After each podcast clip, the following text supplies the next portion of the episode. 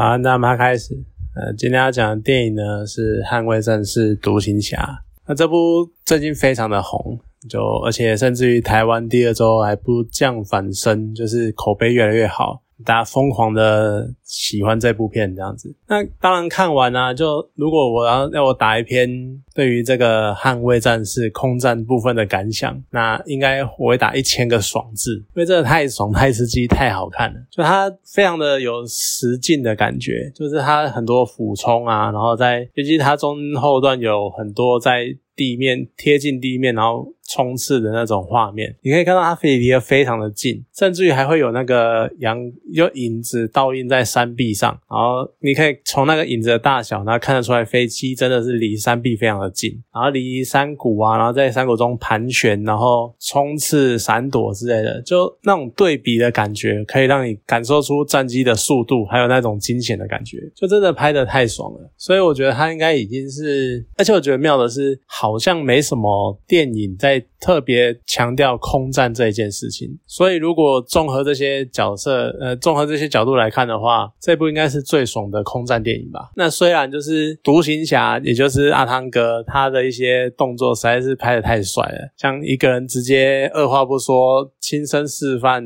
怎么样达成任务，然后一个人杀进杀出，然后一个人挑掉三台呃两台最新型战机，然后甚至于还可以。而且开的还是那种三十年前的服役机种，那感觉就像是我可能开那 Toyota 的可乐纳，或者是以前喜美那种车，然后打赢现在的法拉利那种感觉，就是非常悬殊的那种差距，也被他打赢，就有点拍的太帅了。可是我觉得，因为他是阿汤哥，所以 OK 没有问题。因为阿汤哥就是这么帅。也有一个有一些地方蛮有趣的，像是一开始在阿汤哥在试驾暗星那一边，就是他飞上天，那飞上天之前，因为他已经快要被删除预算了嘛，所以要求他，所以他就觉得说，那他要拼今天达标这样子。然后在上去之前呢，他的副手还问他说：“那个你确定要这么做吗？”然后他只说：“我只知道，我如果不这样做的话，大家都会失业。”然后还有就是结束之后，那一个由艾德·哈里斯饰演的上呃将军凯恩，他也跟他说，就是总有一天像你这样的飞官会被淘汰。然后阿汤哥还。很酷的回头说，我知道，但是不会是今天这样子。就是你看这一段的感觉啊，然后再去对比阿汤哥从去年，可能有些人知道，就是他在拍摄不可能任务的时候，在片场骂训他的员工没有遵守好防疫规定，然后那边讲说什么他们是原来是电影界的希望，或者是所有人都看着他们在拍摄电影，他们要做一个标杆，等待一种崇高的使命感，然后在。加上就是《捍卫战士》上市前，呃，上映前，阿汤哥直接呛说，《捍卫战士》不会，《捍卫战士》一定会上电影院，不会直接上串流，他一定会上电影院，在大荧幕放给大家看。就是你看他呛这些话，你就可以一直觉得说，你在回回应到他暗心这一整段。那种有一种感觉，就是好像在影射电影产业一样。他拍这部片是要拯救票房那种感觉，拯救电影院。我相信他也做到了，就是整个热度啊，然后整个气势什么的，可以让大家一直愿意重回电影院。你可以看电影院几乎都是满，就可以看得出来这种很强烈的口碑效应这样子。那《捍卫战士》它是一部隔了三十六年的续集，它第一集上映的时候我还只是一个屁孩，然后后来是到电视上面才才在电视上看。看到，然后那时候看就印象是非常深刻，就是阿汤哥那时候就已经很帅，虽然说那时候是比较年轻的样子，然后就有点奶油小生的样子，可是他你看他戴那种超帅气的雷朋眼镜，然后穿那个飞行夹克，然后再骑那个重机，然后奔驰在荒漠上面那种感觉，就从那我觉得应该是从那一部电影开始，你就会有一个印象是雷朋太阳眼镜才是太阳眼镜那种感觉，然后就是飞行员就是在戴那种大大的太阳眼镜，然后。那个时候才有那种概念叫做飞行夹克，虽然我到现在我还不知道它到底是不是真的叫飞行夹克什么的，可是我觉得从那时候开始，脑海中就有飞行夹克这个词，就是那一个形象真的是太经典了。那虽然说那个时呃，因为那是很小时候看看的，所以在看之前我还是找时间补一下，要不然有一些剧情的细节忘掉蛮多的。不过虽然说细节忘很多，但是经典的歌曲像是片头，然后像是那个 Danger Zone，还有像是那一个 Take My Breath Away 这几首歌，这首几首配乐都是一直可以常常想起来。重看了一遍，再对照说第二集，你其实可以看到很多地方是这三十六年以来的一些文化或者是一些背景的差异，像是一开始他不刚他在就捍卫战士，他电影一开始会介绍美国的那个空中战斗部队的呃空中战斗学校的这个简介哦，他什么一九六九年三月三号开始啊，然后设立设立设立。然后什么什么，我觉得一个很有趣的地方是，你在第一集的时候会看到他们招募了许多优秀的飞行员，然后讲说呃招募了很多 man，就到了这一集呢，他就改成了 man and women，有没有？就是这种很有趣的修改，就因为。这三十六年以来，女权的慢慢女性意识开始慢慢抬头，就觉得女生也可以做到这件事情。那也的确有很多优秀的女飞官，她们有这个资格去参加这种训练。当然，现在也会开始在修改这些东西，就女性也有资格，就人人平等，只要你够优秀，你都有机会加入 Top Gun 这个捍卫战士这个空军战斗训练营。而且还有第一集啊，真的，你可能看的时候可能没有那种感觉，但是如果你去精选一些片段出来，你会觉得真的是激情四射。而且他们三不五时就会拿屁屁开玩笑，什么我要干爆你的屁屁，或者是我要打爆你的屁屁，我踢我要踢你的屁股之类的，就很多时候很爱拿屁股开玩笑。可是你到了这一集呢，他们也没有这种玩笑了，然后而且加入了两个女飞行员，就。第一集的时候全部都是男的，然后到了第二集就多多加了两个女女性的飞行员，而且阿汤哥呢，他三十六年以来的形象也差了很多。他在第一集的时候是那种笑一笑会会抿嘴，会我不知道你有什么形容那种感觉，你可能有机会可以去看一下，就他笑完会抿嘴，然后这是一个比较感觉很羞涩，感觉很而且不知道怎么收起那种笑容的感觉。就是有点尴尬，然后有点青涩那种样子，这真的是一种奶油小生的感觉。可是你到现在，他就是他笑，就是非常开心的，然后咧开嘴大笑这样，然后那个笑容就是挂在那里，然后直到他很自然的把它收起来，就没有任何的尴尬，没有任何的迟滞。然后他现在就是一个非常成熟，然后非常性格的大叔，就是。这种年岁月的变化也蛮有趣的，就是那种前后的差别。而且你在第二集在看的时候，你随处可见很多第一集的彩蛋。那像是呃片头，它完全就是跟第一集一模一样，甚至于连那个演员的字形都一样。然后很多自介绍演员的字形啊，然后再来就是甲板上的飞机起飞前的那些准备作业之类的，就完全复制第一集的样子。但是当然动作还有机型会不一样，可是就是。你可以感受出来重温第一集的那种感觉，然后再加上当然阿汤哥最经典的那一个劲装造型，然后骑着重机奔驰的那个样子，那甚至于片尾他们好不容易。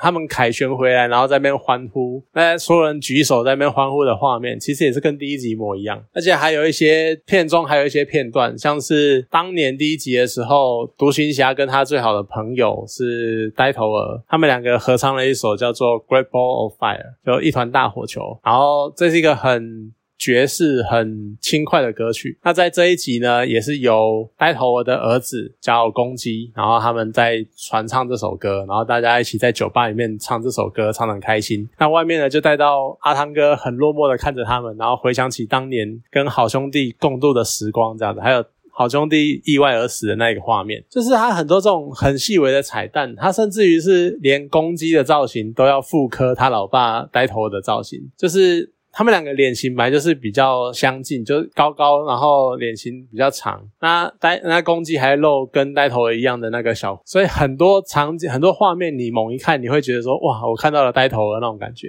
那，连这种地方都要复刻，而且我甚至于觉得，你看从他老爸。的呼号叫做呆头鹅 Goose，公鸡呢，它的呼号叫 Roaster，都是飞禽，然后那个字也蛮像的，念念法也蛮像的，然后甚至于从第一集的 Ice Man，然后到这一集的 h a n Man，他们两个都是比较，等应该说在电影里面属于那种比较鸡巴的角色，或者是有点类似主角或者是主要演员的竞争对手的那种感觉，所以我觉得。这个地方搞不好他们的呼号也是有稍微的去对应一下，也是有故意的要做一个致敬的那种小彩蛋这样子。而且我觉得最有趣的是，连当年我们只有看到名字的那个上将的女儿 Penny，她在这一集呢也由珍妮佛康纳利回来主演啊，然后开启了第二集的爱情线。其实我觉得有些人会不喜欢爱情线的，可是我觉得爱情线这种东西，你可以去看很多很多电影，其实他们多多少少都会把爱情气氛加进去。我觉得是一种让主角更有人性。更像一个人的那种样子。你如果都只拍一些他很生硬或者是很刚冷的一面，就会太显显得不近人情。你可能让观众没有办法去感受到这个角色的魅力，或者是感受到这个角色人性化的一面嘛？可能会有隔阂感之类的。所以我觉得加爱情场景并不会怎样，而且我还蛮喜欢这一部的爱情场景。可是你看，就是因为彩蛋这么多，然后甚至于你可能几分钟就可以看到一颗彩蛋，那连《Danger Zone》这一首歌也。是这样重复的利用，重复再利用，然后在各式各样阿汤哥要耍帅的时候，都会出现这个歌，这样子就用的这么过瘾。可是结果呢，Lady Gaga 做了一首歌叫做《Hold My Hand》，它居然就只出现在片尾，就是阿汤哥跟 Jennifer 卡拉利要飞上天的时候的小小一段，然后只有在那一段的时候才用出这一段。我觉得真的很可惜，因为你可以去看第一集。Take my breath away 这首歌置入到什么程度呢？是每一段当阿汤哥饰演的独行侠跟那个女飞官夏洛蒂，呃，女教官女教官夏洛蒂他们在只要是见面或者是甚至于是即将见面，就会开始放这首歌，然后这首歌会不断的不断的跟他们两个之间做结合，甚至于以现在的方式来说，就像是男韩剧里面男女主角的主题曲那种感觉，而且那时候用的多夸张呢？再加上他们。就是非常的夸张，非常非常疯狂的运用，再加上他们那种拍摄的方式，就他们拍的非常的，可以说是非常的情欲，非常的浓烈，甚至于是夸张到你可以感觉上好像你可以看到两个人中间有什么，他那个情愫浓郁到你觉得你都会看到，你只要看到然后你都会得就会觉得说你们可以去开个房间之类的，就你可以感觉到那种荷尔蒙在流动那种。好像荷尔蒙面的那种实体在他们中间环绕，然后在他们中间有一个两人世界，然后有一种结界那种感觉，就这就是一个 三十年前的感情戏的拍摄的方式，就那种浓烈的情感已经夸张到真的非常的哦，真的是超越言语能够形容的夸张。你真的去看，你就可以感受到，甚至于在那个时候下这首歌，你都会感觉上歌词其实已经不是 Take My Breath Away 了，应该是 Take My Closer Away 之类的，就是。这么的夸张，那一种气氛，我觉得如果对比到今天的电影，不是说第二集是今天一般的那种电影，男女主角早就上床了。早就在床上大战一场了，可是，在当年，他们这么浓郁的情感，这么浓郁的情欲的气氛，却只是在一个很黑的背景里面拉个机而已。你就可以感受，从这一点就可以感受到那种三十六年前的氛围跟电影的尺度跟现在的差别。这也是一种惊喜对比的感觉，我觉得是蛮有趣的。只是说实在的，你看三十六年来电影的尺度变成这个样子，可是拍续集的阿汤哥一个。年近六十的飞官，他却拍摄的画面却只是呃，可应该其实应该是结束了啦，对，只是两个人在躺躺在床上聊天，然后女儿回来，阿汤哥还要跳窗户，就像那种年轻人被父母抓包一样，只是现在换成是妈妈被就是比较老的被年轻人抓包的那种感觉，就鬼鬼祟祟、偷偷摸摸的样子。当然那一幕一抬头看到女儿那一段。我相信每你每一场的人都会笑，哎，都会笑得很开心，因为那都真的很讽刺，真的很有趣，很好笑。我觉得这就是阿汤哥一种笑点的形式，所以那种年代的差异跟演员在年龄的变化，然后造成那种反差，我觉得也是这部片蛮有趣的地方。所以我还蛮喜欢这部片的感情戏的部分，就是真的可以感受得出来。也反映到演员的年纪的差别，然后还有那种惊喜对比的感觉。所以你看，我刚刚讲了嘛，就前面彩蛋加了这么多，然后结果你去回想第一集第一集的时候有这么经典的 Take My Breath Away，但是你到了第二集的 Hold My Hand，它却没有好好的利用。你如果去，我觉得可能跟这首歌也有关系，就嘎嘎做的有点太悲，呃，不能讲悲情，就是太强烈，那个风格太强之类的，所以不够柔和，所以说导致。可能就没有办法在他们每一次相遇，或者是呃，甚至于是渡船之类的那种场景去使用，所以少了一个把这首歌带到你的脑中的感觉。就你看，我可能之前啊，我都觉得说，哦，韩剧真的很会写歌，你知道吗？就韩剧每个主角，可能每个主角都有一首，都有一首属于他们的歌，然后男女主角的场景还会有另外一首歌，然后只要是他们。这种场景一出现，你会听到背景音乐开始有这首歌的出现，然后你看了十几集下来，你都知道哪一首歌出来，你就会有那个角色要出来的那种画面跟场景。然后原本觉得韩剧这种打歌的方式非常的厉害，结果再度重看第一集之后，我才发现原来人家三十年前是在搞这种东西，就很多这种场面嘛，就像我刚刚讲的，你只要男女主角一出来，然后或者是阿汤哥一耍帅，然后或者是谁怎么做什么事情，就会有对应的歌曲，而且甚至于他用两个小时就可以把你这首歌的旋律真就是完全洗进你的脑海里，就真的超级洗脑，洗脑到你只要听到这首歌，你就会想起他们两个人深情对望的样子。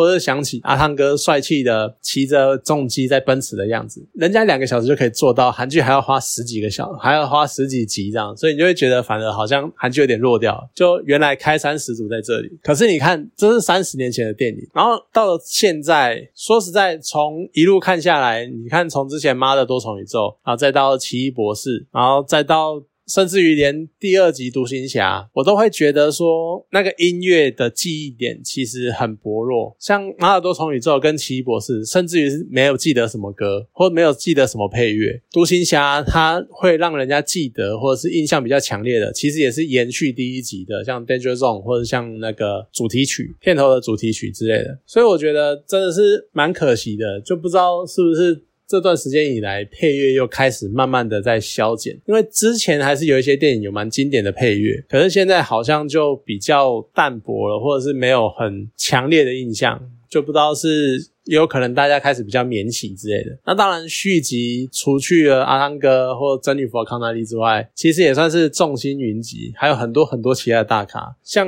我刚刚讲到的艾德哈里斯，我很喜欢这个演员。可是说实在，我不太知道他出来到底要干嘛，因为他就是只是在整个暗星的计划中出来客串一下某个上将、某个将军啊，然后讲讲话，然后嘴炮一下，然后把阿汤哥派去下一个地点就结束了。就你不知道他特地找这个演员来演这个角色。的目的是什么？就感觉有点像是这真的感觉有点像是我想要拍这部，那你找个角色让我嘎一脚那种感觉。所以我真的有点觉得找他回来干嘛？可是又不得不提他在尾尾那个。跑道的尾端，看着暗星起飞，然后承受暗星起飞那个风压，然后硬挺挺的站在那里，那个画面真的是很帅。就虽然他年纪很大了，可是他真的是我觉得美国所有的演员里面，看到现在这种演军人的角色，常常演军人的角色里面最有气势、最有威严的角色。所以有可能是因为这个样子才把他找回来吧，要不然我不太知道他到底为什么一定要找他。那当然，另外还有一个是乔汉姆。乔汉姆的话，他其实。其实也是演过蛮多片的。那像我前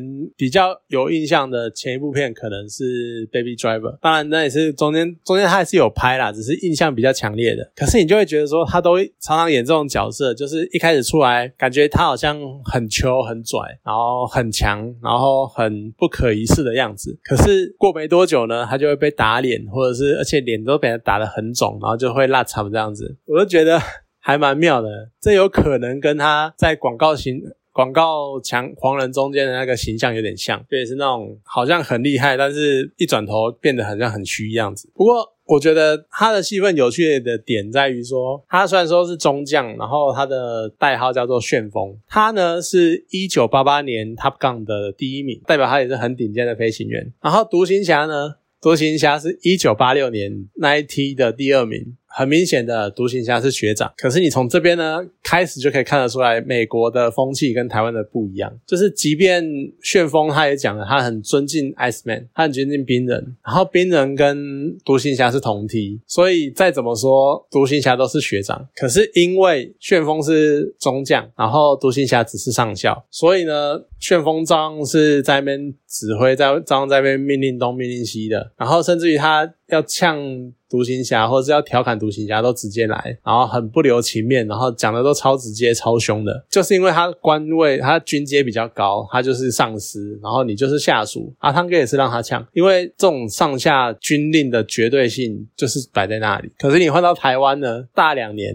的学长。那旋风大概独行侠走进那个任务报告室的时候，旋风大概就说：“哎，学长，来来来来，那学长要不要喝个茶？呃，昨天那个那个司令兵人还跟我提醒您之类的，就是哎，学长要不要跟他们讲什么？然后开始讲一堆拍马屁的一堆屁话干嘛的？就我觉得可能台湾会变成这种风格，就是台湾可能会比较反而比较尊重学长学弟之间那种。”那种样子，我觉得也是一个蛮有趣的文化差异。那当然，一定还要再提的就是方基墨，他真的非常的有情有义。就他身体已经很不好了，那甚至于他的喉咙因为之前喉癌的关系，所以已经发不出声音了。他现在还要用那种变声器，然后模拟出他的声音，可是其实发的是机械音。他都已经这种状态了，然后还要硬撑，然后来参加《捍卫战士二》的拍摄。那甚至于当他。开口讲话，那个机械一出来，就听到那个眼泪都快掉出来了，就是非常的努力，然后非常的，真的是一种情怀，或者是一种那个感受，真的很难形容，那就是一种真的是有情有义，只能用有情有义来形容。而那一个冰人跟独行侠见面私聊的那一个片段，我觉得也是整部片，这也是某一种感情戏，就是内心的情感的那种内心世界的文戏，我觉得是整部片文戏的顶点，就是那一段。阿汤哥在跟兵人争论关于这个任务的理念跟想要做的事情，然后还有他对于攻击的想法，然后甚至于。还表达了一种阿汤哥对于说自己其实已经五十几了，呃，快六十，然后看着冰人这个样子，冰人要么就快退休了，要不然就是身体很不好，甚至于可能已经快不行了。他一直以来都是靠冰人在挺他，所以他才能够一直在空，呃，一直在海军维持这一个飞行员的身份。但是如果他失去了这个支柱，他要自己去面对这所谓的官场的话，很有可能他就直接不用飞了。所以这很有可能已经是他最后几次飞行了。那他之后要干嘛？这种。很彷徨的感觉，然后再加上他又想要照顾公鸡，然后又很在意公鸡，因为他是呆头鹅的小孩，那他一直对呆头鹅有一种亏欠，就当初是他们两个一起试飞，一起在训练的时候出事，导致呆头鹅的死亡，这是一很复杂的心情。然后阿汤哥在那一段完全的爆发出来，就即便他只有好像只有那个一号表情，可是我觉得那个一号表情根本就值得一部奥斯卡，真的很可惜。我希望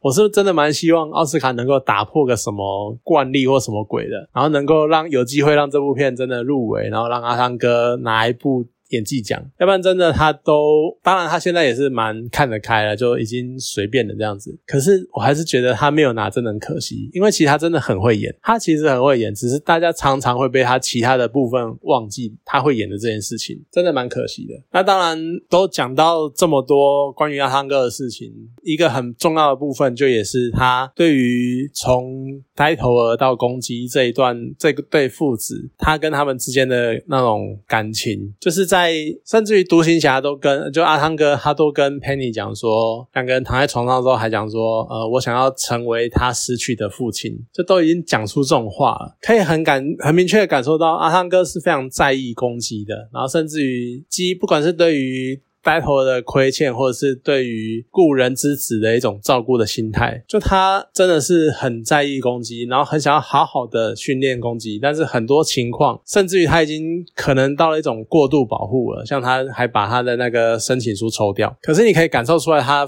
去呃，就是这种想当父亲或者想要照顾公鸡的那种样那种心态。那后面呢，就有一个很棒的编排，我觉得这个编排算是蛮有趣的。就是当他们两个出任务的时候，公鸡在后面，然后在那边心理障碍，所以他会没办法加速，然后会怕，然后会开的比较慢，然后他就很犹豫，就是他们快要来不及了，可是他又在想要到底要怎么怎么办比较好。然后那个时候呢，他就脱口而出说：“我该怎么做，老爸？”结果下一个画面呢？接的是阿汤哥，然后讲说不要犹豫，做就对了。你知道那种感觉吗？他刚讲完说爸，我该怎么办？然后下一幕是阿汤哥，就有一种阿汤哥真的变成他爸爸的那种感觉。当然这只是一个画面，一个样子，而且这可能非常的蓝色窗帘。但是我就是觉得，终于两个人算是放下心结，然后终于已经到了成为义父义子的那种，或他们可能会是教父教子，或是干爸。干儿子之类的，反正就是那个样子，就已经开始有父子情的萌生那样那种感觉。而且当最后他们终于凯旋而归，然后独行侠跟公鸡两个人开着飞机迫降在甲板上，然后舱门一打开，然后两个人下来，对我来说那个又是一个哭点。那个画面就像是当年要是训练的时候状况好好的，那就会是呆头鹅跟独行侠一起落在甲板上。那也像是，然后那一个画面，当公鸡跟独行侠下飞机的时候，那个有点像是怎么讲，就有点像是呆头鹅飞了三十几年，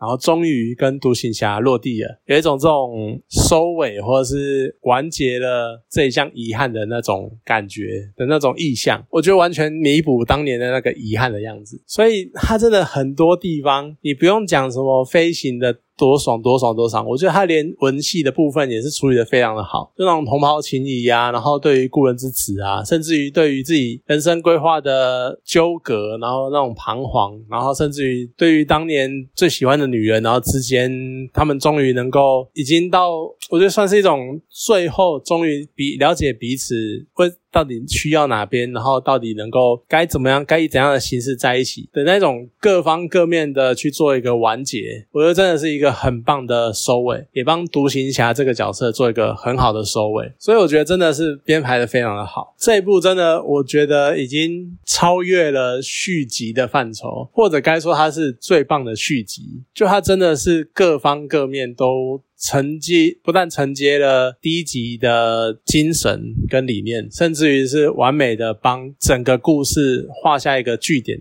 所以我觉得真的是很棒，真的蛮推荐的。就不知道机后面还有没有机会再次去 IMAX 再看一遍。那如果有的话，我应该还会再二刷或三刷，我觉得真的非常的值得。好了，那今天这部电影呢就讲到这边，好，谢谢大家。